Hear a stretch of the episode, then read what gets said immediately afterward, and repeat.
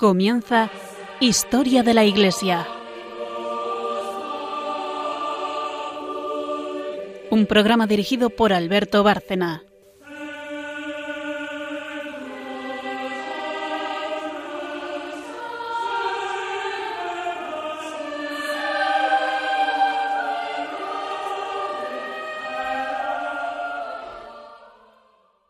Buenas noches a nuestros oyentes de Historia de la Iglesia en Radio María. Para quienes no conozcan el programa, siempre hago una introducción brevísima. Saludo primeramente a las dos colaboradoras del programa. Eh, buenas noches, María Ornedo. Buenas noches. Que realiza la tercera sección, Magisterio de la Iglesia. Y buenas noches, Carmen Tour de Montis. Buenas noches. Que hace dos de las secciones, de las tres que componen el programa. Historia, eh, que es la primera de todas, claro.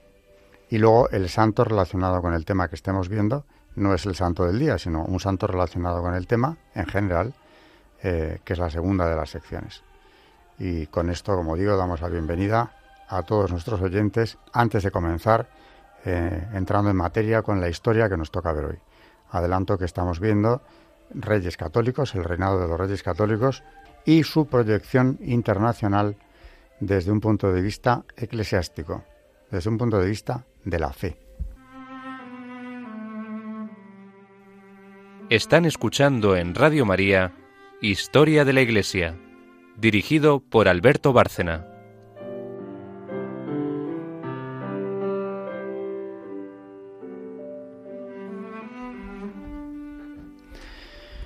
Hoy Carmen nos trae, eh, bueno, seguimos en la estela de los Reyes Católicos, pero hoy ya entramos a hablar de su nieto, Carlos I de España, V de Alemania, un personaje irrepetible porque va a heredar varios imperios. Por una parte, todos los dominios hispánicos, tanto en Europa como en América, y por otro lado, el Sacro Imperio Romano Germánico, que eh, había ostentado dicha corona su abuelo paterno, Maximiliano de Austria, además de los estados del Ducado de Borgoña, que también le corresponden por herencia de su abuela, María de Borgoña.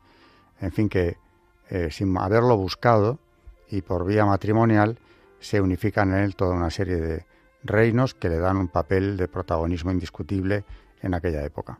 Carlos I va a ser eh, en buena medida el defensor de la fe, pero el defensor de la fe verdadera, porque hay otro defensor de la fe que consigue ese título honorífico del Papa, que es el rey de Inglaterra, que lo que hizo poco después es nada menos que declarar el cisma anglicano, con lo cual no sabemos qué fe defiende en realidad.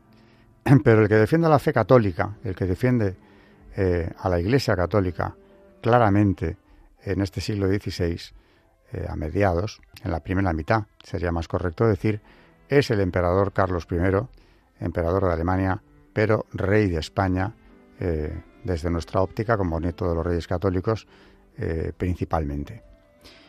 Bueno, eh, ante todo, frente a los enemigos de la Iglesia, va a defenderla en dos grandes vertientes.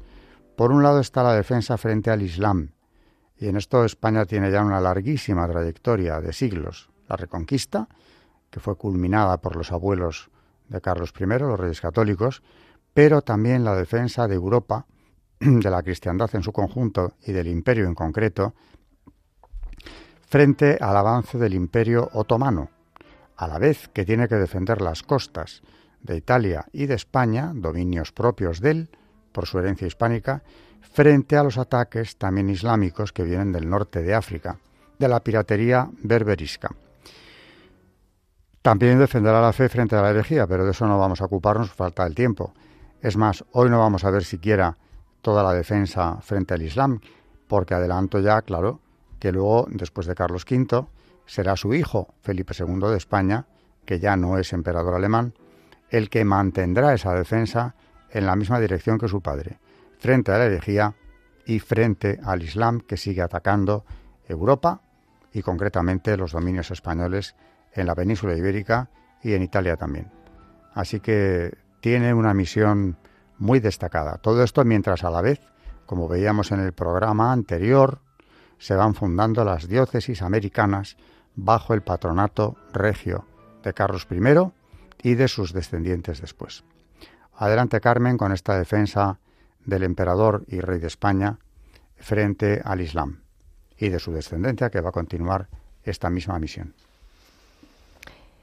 Como decía Alberto, sobre los hombros de este joven Carlos de Austria caía una pesada carga digna del Hércules hispano con quien sería comparado su bisnieto Felipe IV. No sólo tenía que regir un vastísimo conjunto de territorios distantes y dispares por varios conceptos, sino que también se esperaba que asumiera el cometido histórico heredado de sus abuelos, la defensa de la cristiandad frente al enemigo secular que venía amenazándola desde hacía 700 años, sin que presentara, por el momento, signos de agotamiento.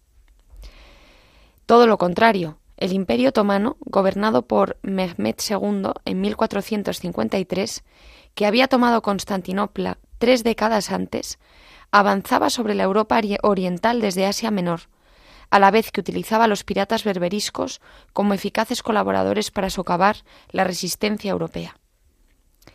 Ya los reyes católicos se vieron obligados a retrasar el inicio de la Guerra de Granada por el asedio al que los turcos sometieron a Otranto, que amenazaba el reino del Nápoles, y a la propia Roma. La ciudad cayó y la población fue masacrada. 812 de sus habitantes, pescadores, campesinos y artesanos de 15 años de edad en adelante, fueron decapitados por no apostatar el 29 de julio de 1480. Sus huesos y calaveras pueden verse en la catedral de la ciudad. Fueron canonizados, por cierto, todos ellos el 12 de mayo de 2013 por el Papa Francisco. Isabel y Fernando, con el consiguiente esfuerzo, enviaron una escuadra que logró recuperar la ciudad, evitando así un verdadero desastre en la costa del Adriático. El Islam, aún privado de su base española, seguía siendo la mayor amenaza, tanto para los estados de la monarquía hispánica como para los del imperio, gobernados entonces por la misma persona. En el verano de 1526, el sultán Solimán el Magnífico, después de ocupar Belgrado, invade Hungría y deshace su ejército en la batalla de Mohacs. Entre las bajas el propio rey, Luis II, cuñado del emperador por su matrimonio con doña María de Austria, que será más tarde gobernadora de Flandes, otro de sus hermanos, Fernando, el futuro emperador, obtendrá a causa de esta catástrofe el trono húngaro, al estar casado con Ana de Hungría, hermana del rey muerto en la batalla. Nueve años después, Carlos se enfrentaba con el Islam en otro escenario ya comentado, el norte de África. El corsario Barbarroja, nombrado almirante por el sultán, desde su base de Argel conquista Túnez, expulsando al bey Muley Hassan, vasallo de España. El emperador reúne a sus tropas, reforzadas por las portuguesas, en Barcelona en la primavera de 1535. Fue un despliegue de gallardía caballeresca, propia de la Edad Media, en el que rivalizan grandes de España, con príncipes italianos y nobles portugueses venidos con el infante don Luis de Portugal, primo y cuñado de Carlos, como hermano de la emperatriz Isabel. Cubiertos de armaduras y empechanados, empenachados, como puede vérseles en la serie de tapices conservada en el Alcázar de Sevilla, conmemorando aquella expedición, la conquista de Túnez. El 14 de julio Atravesando las ardientes arenas que les separaban de la fortaleza, los cristianos, comandados por el César en persona, toman la goleta, puerta del reino de Túnez, que cayó en su poder el día 20, con la colaboración de los cautivos cristianos que abrieron fuego contra las hordas musulmanas desde la Alcazaba, obligando a Barbarroja a retirarse. Allí, en el mismo lugar donde tres siglos antes San Luis entregara el alma, Carlos V obtenía una resonante victoria, restableciendo en aquel trono a su depuesto vasallo. No será, sin embargo, una victoria definitiva. Los piratas berberiscos no solo recuperaron Túnez, sino que mantendrán sus ataques contra las costas españolas hasta la tercera década del siglo XIX, cuando, por conquista francesa, se vieron privados de Argel. Como parte principal del botín, durante siglos se llevaban prisioneros que vendían en los mercados de África y Asia. Con esa amenaza vivieron los habitantes del levante español hasta entonces. De ahí las torres de piedra que aún adornan las alquerías y o las formidables murallas de la ciudad, que recuerdan a las de otras fortalezas, aunque españolas muy alejadas del Mediterráneo. las que protegían de otra clase de piratas, europeos, ingleses principalmente, las ciudades costeras del Caribe. El problema de la piratería berberisca agravaba muy considerablemente un problema interno de ciertos reinos españoles, las revueltas mudéjares de Granada y Valencia, que tuvieron en jaque a los muy poderosos soberanos españoles desde la toma de Granada hasta el siglo XVII. Fernando el Católico pactó con Boabdil una rendición más que generosa. Los súbditos del rey musulmán, del último rey musulmán, mantendrían usos, costumbres, lengua, propiedades y religión. El propio rey vivió un exilio dorado sin salir del territorio que gobernara en la Alpujarra. Nada de esto evitó que estallara la revuelta en el año 1500 tras la llegada de Cisneros, en quien veían una amenaza. Fue necesaria la presencia de los primeros capitanes de su tiempo, como el conde de Tendilla y Gonzalo de Córdoba. Tuvo que acudir el propio rey. Pero en 1501 se enciende de nuevo la rebelión, que esta vez llegó hasta la serranía de Ronda, exigiendo nuevamente la presencia de Fernando para volver a pagarla. Pero esta vez ya se les dio a elegir, como se hiciera años antes con los judíos, o bautismo o expatriación. 1502. Ese es el año de la supuesta unidad religiosa, supuesta porque la mayoría de los bautizados no eran sinceros. Así quedaba una masa de moriscos en Granada, Valencia y Murcia que constituyeron un conflicto interno permanente durante más de un siglo, porque recibieron ayudas exteriores, no sólo de berberiscos y otomanos, que atizaron con promesas de socorros las revueltas, sino de Francia, que se valía de cualquier método para desestabilizar a la potencia rival. Carlos V, con la monarquía, heredó sus conflictos y enemigos, de dentro y de fuera. En 1524, los moriscos habían abandonado sus prácticas cristianas, pero ya sin disimulo. Ante lo cual, el emperador reunió una junta de teólogos en Madrid que dictaminó ser lícito obligarles a ser coherentes con la conversión que manifestaran públicamente. Carlos, oído este dictamen, establece por la Real Cédula del 4 de abril de 1525 que les declaraba y consideraba cristianos con las obligaciones inherentes. Unos 15.000 se hicieron fuertes en la Sierra de Bernia durante meses, se publicó entonces un edicto obligando a los moriscos valencianos a salir del reino a finales de ese año y de España en 1526. Muchos se bautizaron, pero otros volvieron a echarse al monte, esta vez en la sierra de Espadán, eligiendo como rey a un vecino de Algar, Selim Almanzor. Así organizados lograron una inesperada victoria sobre las tropas del duque de Segorbe. Después bajaron a la aldea de Chilches, de cristianos viejos, degollando a sus habitantes y llevándose el sagrario de la iglesia que contenía a Jesús sacramentado. Ante el crimen colectivo y la profanación, el reino de Valencia se levantó en masa. Carlos envió a cuatro mil alemanes que, reforzando a las tropas españolas, fueron tomando el agreste territorio palmo a palmo. El último reducto fue la Muela de Cortes, rendido en octubre de ese año. El peligro se sentía como algo tan próximo que los procuradores de Cortes repetían año tras año la petición de reforzar las costas con toda la urgencia posible. Mientras tanto, por el continente, el imperio turco seguía expandiéndose. En 1529 Solimán asediaba Viena, comenzando el sitio el 27 de septiembre, pero la capital de los Habsburgo recibía ayuda de los lansquenetes alemanes, comandados por el conde de Salm, además de 700 arabuceros españoles enviados por doña María de Austria, reina viuda de Hungría, que impidieron al turco cerrar el cerco. Volvieron a intentarlo en 1532, aunque Fernando, el futuro emperador, con un poderoso ejército impidió que se acercaran. El último intento turco tuvo lugar ya en 1683, siendo emperador Leopoldo I. Ni siquiera el corazón del mundo germánico se veía libre del acoso constante del Islam. La caída de Viena habría deshecho la historia de los últimos siglos, convirtiendo al enemigo visible del Sacro Imperio en su dueño. La Europa que hemos conocido, la que todavía podemos contemplar, no habría existido. El sultán otomano, como los califas ortodoxos, los de Damasco o los de Bagdad antes que él, sí que soñaban con la monarquía universal, lo que solía achacarse al César sin la menor base. Europa entera era para ellos, Dar al-Harb, la casa de la guerra, donde había que expandir el Islam hasta imponerlo por las armas en el último de sus confines.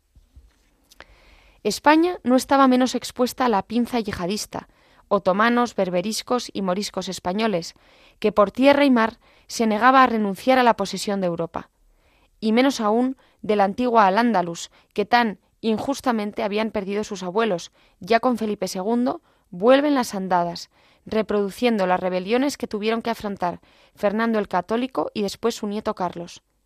En 1568 se vuelven a levantar los moriscos de la Alpujarra.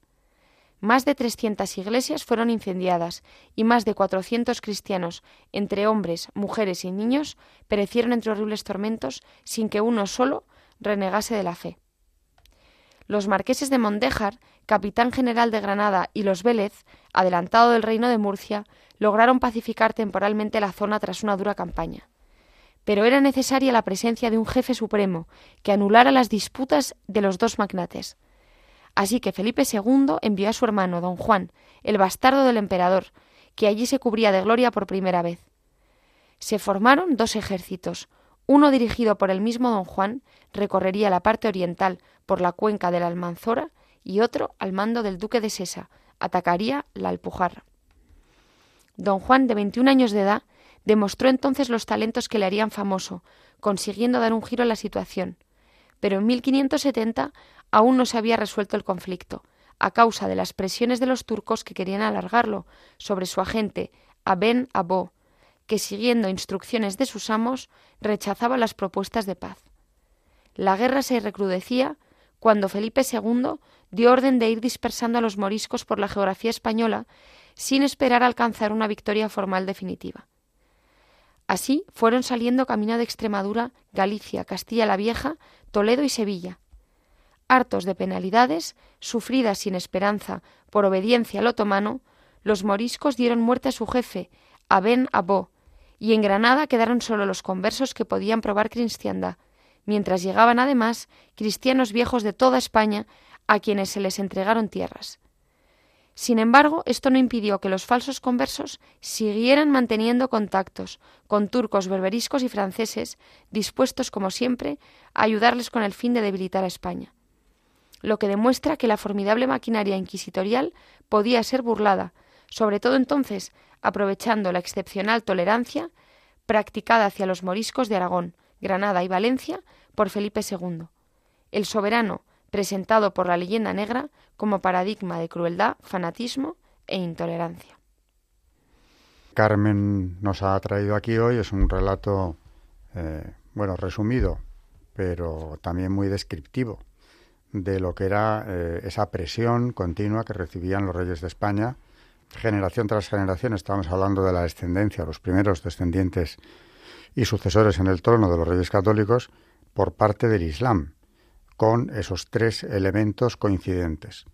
El imperio otomano que siempre está presente, atacando la frontera eh, del imperio o bien apoyando los desembarcos de la piratería berberisca o incluso negociando con los moriscos que aún vivían en el interior de la península. Y esta situación, teniendo en cuenta el poderío del imperio otomano, así como también de estos piratas del norte de África, eh, situaba a España, curiosamente, en el apogeo de su poder y de su proyección universal en una situación precaria y que obligaba a, esta monarquía a hacer unos gastos y esfuerzos militares verdaderamente enormes. Y sin embargo no decayeron. Estaban demasiado ya fogueados en el combate contra el Islam desde el siglo VIII. Toda la reconquista viene a enlazar después con este periodo de enfrentamiento con el Islam. Pero podríamos decir que desde luego España durante todos estos siglos fue valladar frente al Islam eh, para Europa, defendiendo Europa, de unas fuerzas que, en caso contrario, de no haber sido por la intervención hispánica, seguramente habrían podido conseguir, como nos ha dicho Carmen, incluso la conquista de Roma que proyectaban cuando desembarcaron en Otranto, causando todos esos mártires que han sido eh, beatificados, canonizados, Por, por el Papa Francisco. Con esto hemos terminado la sección de historia y yo hago nada más que un resumen de lo que Carmen nos ha traído hoy y pasaremos enseguida a la siguiente sección en la cual nos hablará del santo elegido que tiene bastante que ver con este tema.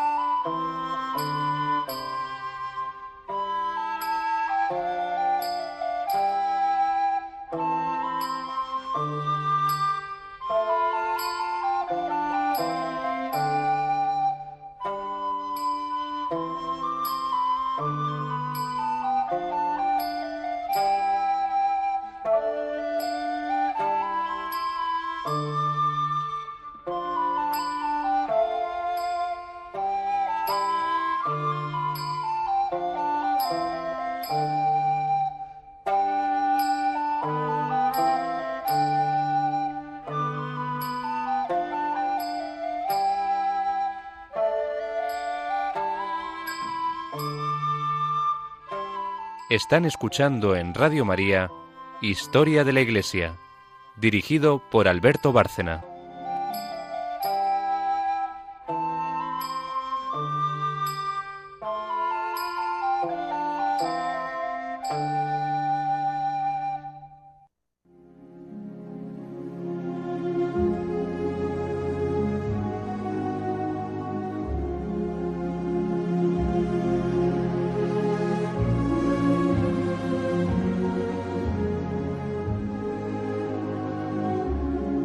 Santos en la historia de la Iglesia.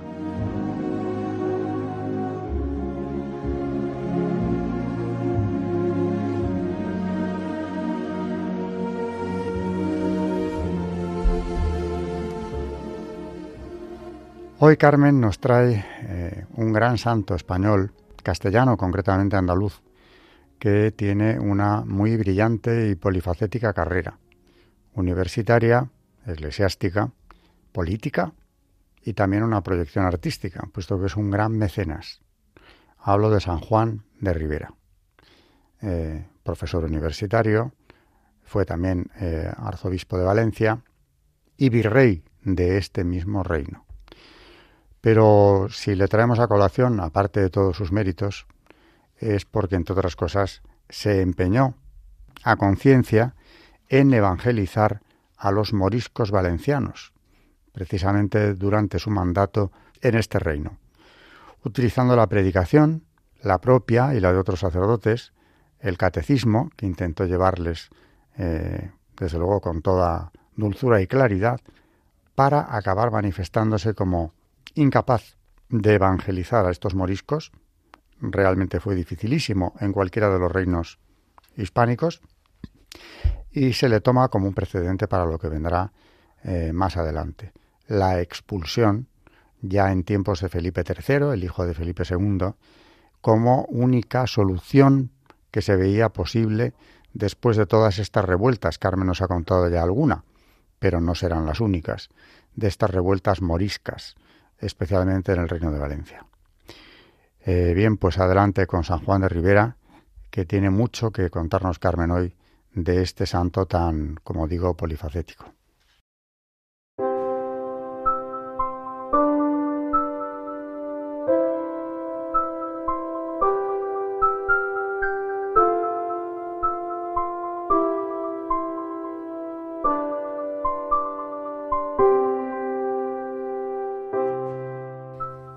Hoy vamos a hablar de San Juan de Rivera.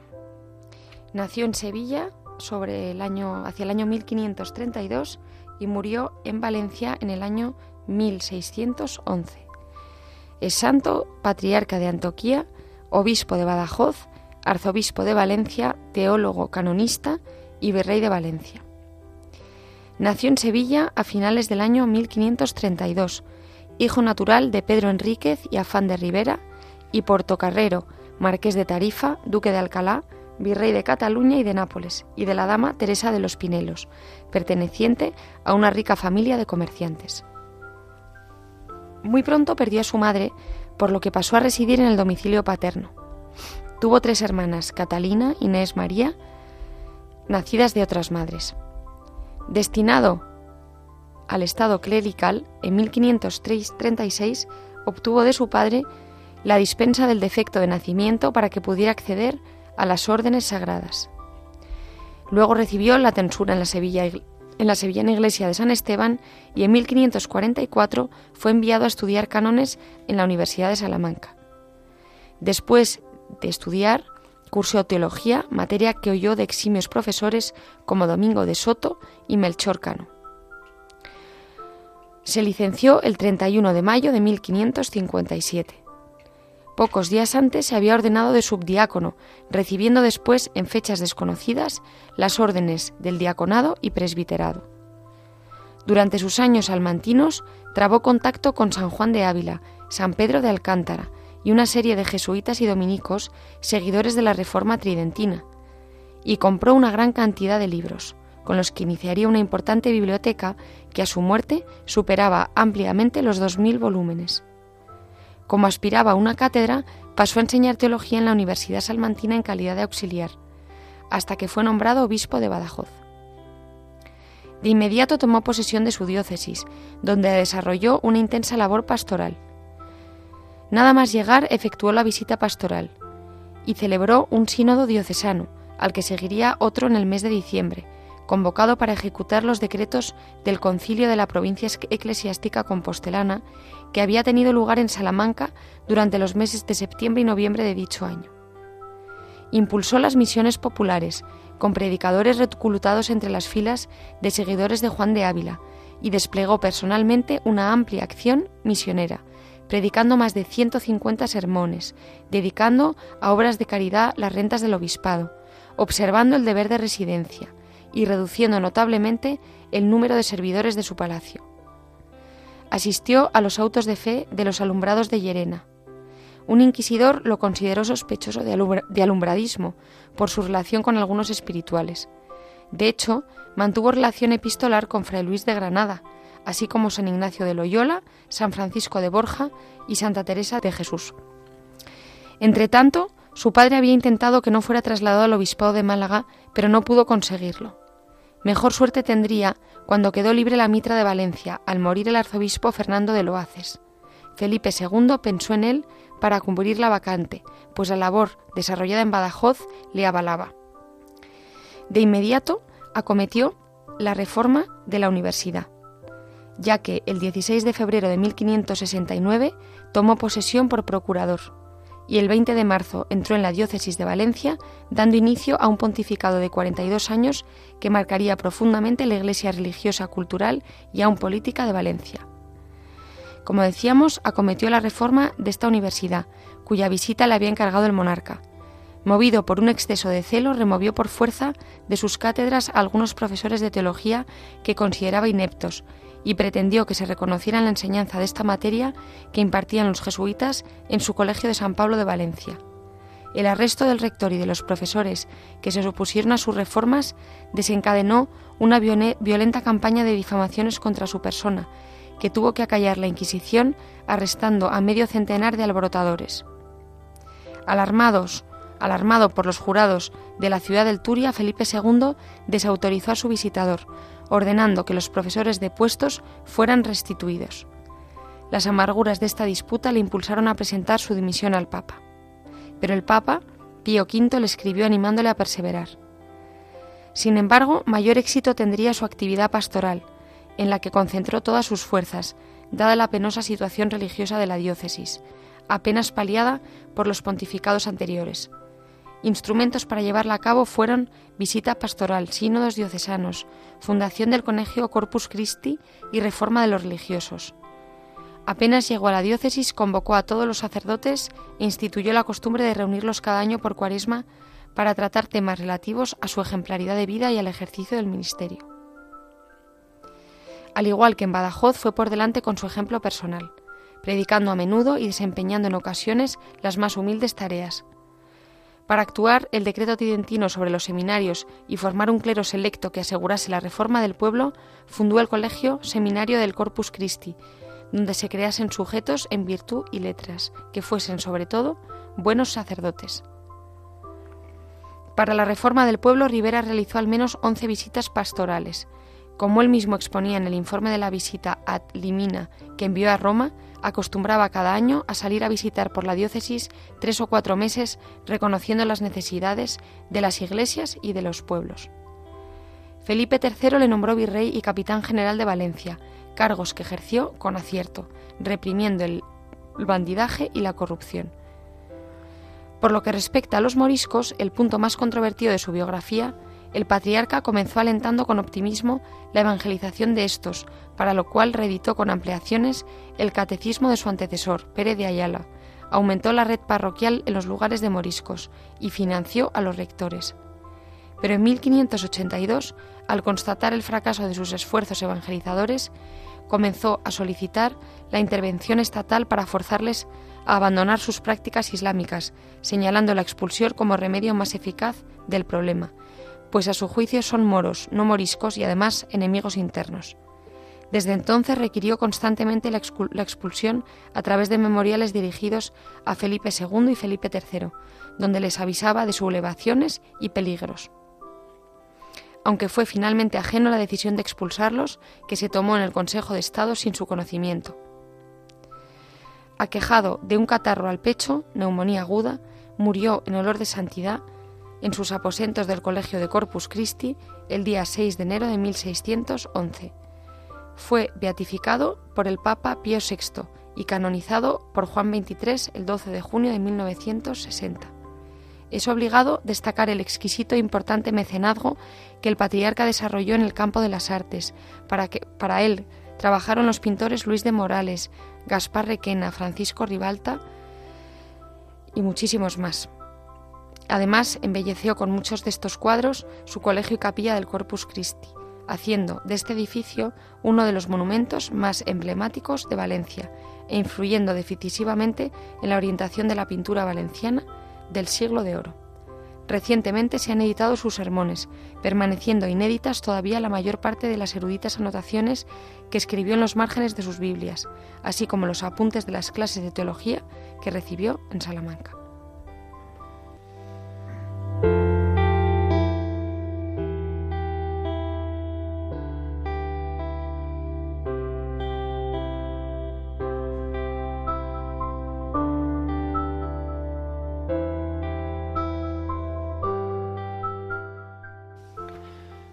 Nos va a ayudar eh, Carmen esta biografía de San Juan de Rivera a recordar aquellos acontecimientos y esa tensión que, hemos visto antes, eh, esa tensión frente al Islam y recordar cómo una de esas fuerzas que actuaba contra la monarquía hispánica estaba aquí dentro de la península ibérica.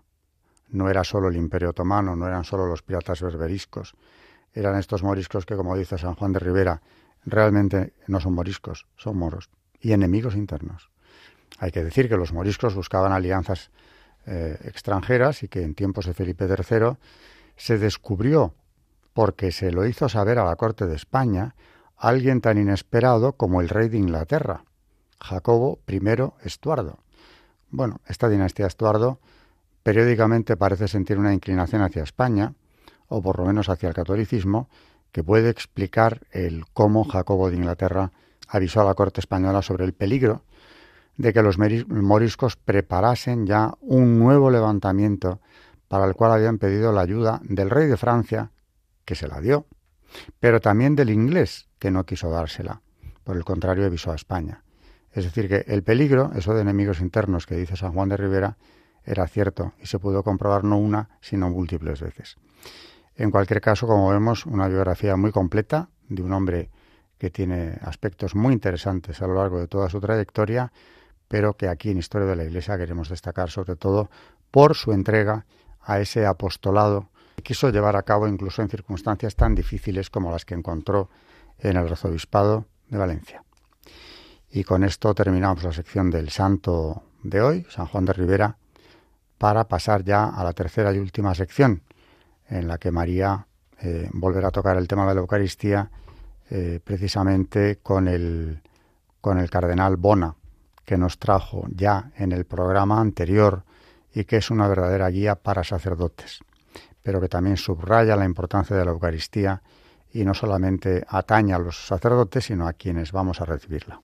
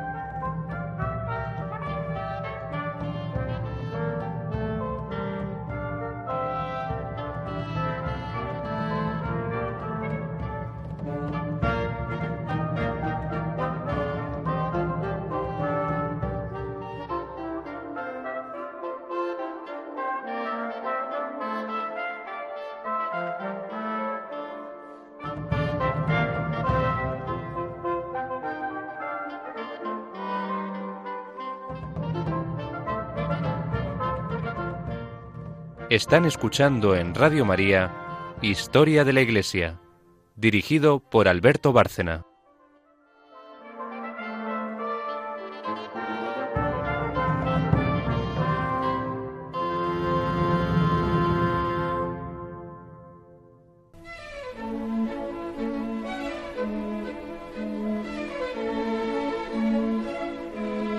El Magisterio de la Iglesia.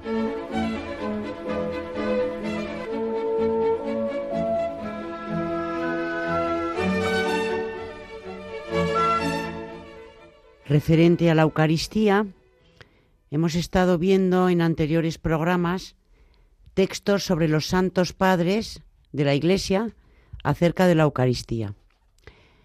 En nuestro último programa y como ampliación a este tema tan extenso que es el de la Eucaristía, hemos traído un texto del cardenal Juan Bona, como ha dicho Alberto, que es un teólogo cisterciense año, bueno, él vivió del 1609 al 1674.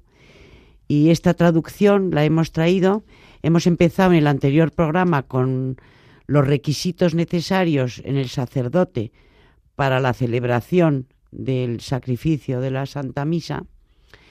Y hoy vamos a ver otro capítulo sobre consideraciones para antes de la misa, también referentes al sacerdote dignidad y santidad del sacerdote. No hay entre los hombres dignidad ni excelencia alguna que pueda compararse a la sublimidad del estado sacerdotal. Supera al esplendor de todos los príncipes, excede la potestad de todos los reyes, pues la autoridad de estos se circunscribe a las cosas terrenas y temporales, mientras que la potestad del sacerdote se extiende también a lo eterno y celestial, para cuya consecución príncipes y reyes acuden al sacerdote, imploran su ayuda y no se avergüenzan de someterse a él.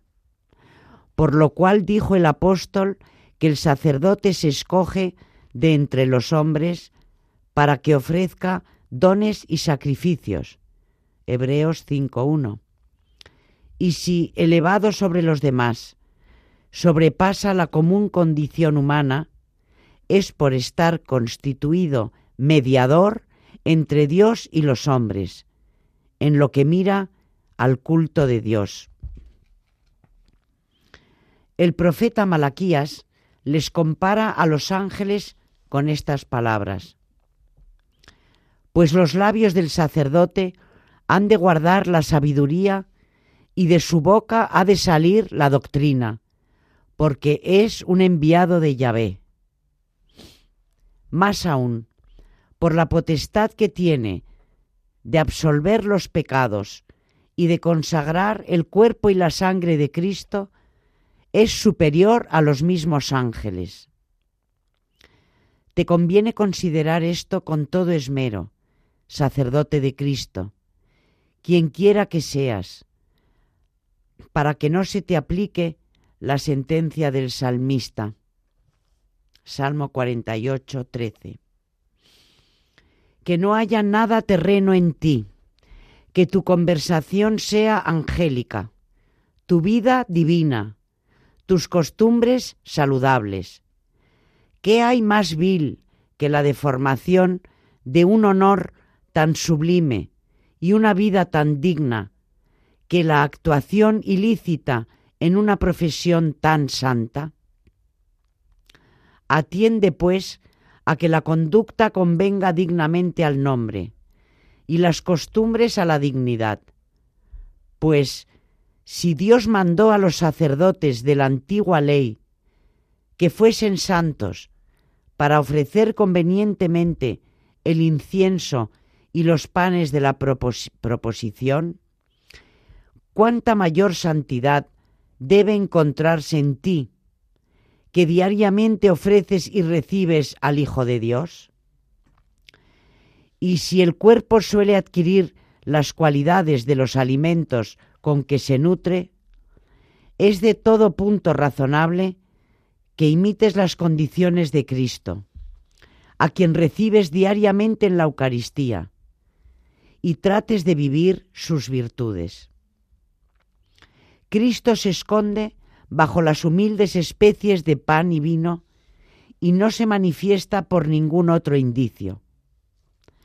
Esconde tú también los dones de Dios y ama el pasar oculto y ser tenido en nada. Él está allí, expuesto a las injurias de los pecadores, de los fieles y hasta de las bestias. Tú, de igual manera, sométete a todos y conserva la paciencia ante cualquier desprecio y oprobio. Él apacienta a todos con su vida, sin hacer acepción de personas. Sé tú liberal con todos, cultiva un celo sincero con las almas sin respetos humanos. Él, aun cuando se dividen las especies, no sufre división ni menoscabo alguno Tú también, en toda dificultad, mantén un ánimo sereno y totalmente imperturbable. Él no desprecia ningún lugar y permanece allí donde le coloca cualquier sacerdote, por muy pecador que sea. Tú, de manera semejante, sé indiferente a todo lugar y oficio, y no rehuses ningún cargo que te impongan los superiores. Finalmente, en este sacramento desaparece la sustancia del pan y del vino, y sólo quedan los accidentes. Tú, del mismo modo, debes destruir en ti toda sustancia terrena, afectos desordenados, apetitos de gloria, deseos depravados, juicios mundanos y todo cuanto sea contrario a la perfección. Excelencia de este sacrificio. Como quiera que el sacrificio es el oficio primario de la religión, conviene a todas luces que la religión cristiana, que supera a todas en perfección y sublimidad, tenga un sacrificio nobilísimo, de cuya excelencia son vestigios muchas razones. Primero, porque lo que en él se ofrece es Cristo nuestro Señor, verdadero Dios y verdadero hombre. Y puesto que no hay nada más excelso que Él, su misma acción de sacrificar supera a todas las acciones humanas, incluso las de los santos que aman a Dios en el cielo. Debemos cuidar, en consecuencia, de no deshonrar por nuestra irreverencia y falta de devoción la obligación de tan grande víctima. Y si Dios mandó en la antigüedad a los sacerdotes, purificaos los que lleváis los utensilios de Yahvé. ¿Cuánto más debe brillar la pureza en nosotros, que ofrecemos a Dios el cuerpo mis purísimo y la preciosísima sangre de Cristo? En segundo lugar, por la persona a quien se ofrece, que es únicamente Dios, ya que no se puede ofrecer a ningún santo ni a la misma Virgen Santísima, sino que por su misma naturaleza intrínseca tan solo conviene a Dios, toda vez que por el sacrificio confesamos que Dios es nuestro primer principio y último fin, y Supremo Señor de todas las cosas, a quien en prueba de nuestra dependencia ofrecemos algo sensible para significar mediante ello el sacrificio interno por el cual el alma se ofrece a Dios como principio de su creación y término de su felicidad eterna. Ni siquiera el mismo Dios en su omnipotencia puede hacer que esto convenga a criatura alguna.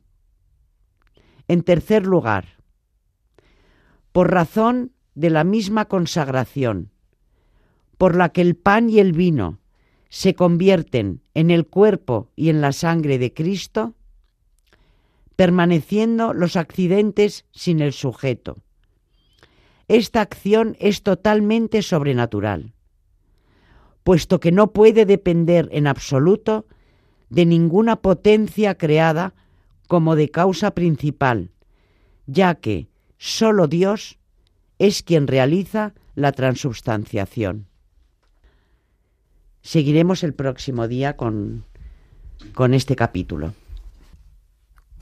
Comentábamos ya en el programa anterior que eh, la obra del cardenal Bona es utilísima, eh, comprensible fácilmente y que lo que viene es a explicarnos eh, conceptos básicos que ya conocemos, pero desde una altura de teólogo. Y, además subrayar la importancia que tiene el sacramento de la Eucaristía y los dogmas inherentes a la transustanciación, eh, concretamente. La actitud del sacerdote y también del que va a comulgar. Eh, con esto el otro día nos despedíamos en la tercera sección y lo hemos retomado hoy, pero no hemos terminado con esta obra de este, de este cardenal del Cister, de origen, vamos, perteneciente al Cister, eh, que tiene mucho más que decirnos, de lo cual se ocupará eh, María Ornedo en próximos programas. Con esto ya nos vamos a despedir, así que buenas noches, María Ornedo. Buenas noches y muchas gracias. Buenas noches y gracias a las dos, Carmen Turdemontis. Buenas noches. Y recordar a nuestros oyentes los dos medios para ponerse en contacto con nosotros. Uno es el correo, historia de la iglesia, arroba radiomaria.es, historia de la iglesia, arroba, nuestro correo electrónico. Y si nos quieren escribir una carta, la dirección postal es Radio María, programa Historia de la Iglesia, Paseo de Lanceros 2, primera planta 28024, Madrid. Buenas noches eh, y gracias también a nuestros oyentes de este programa Historia de la Iglesia en Radio María.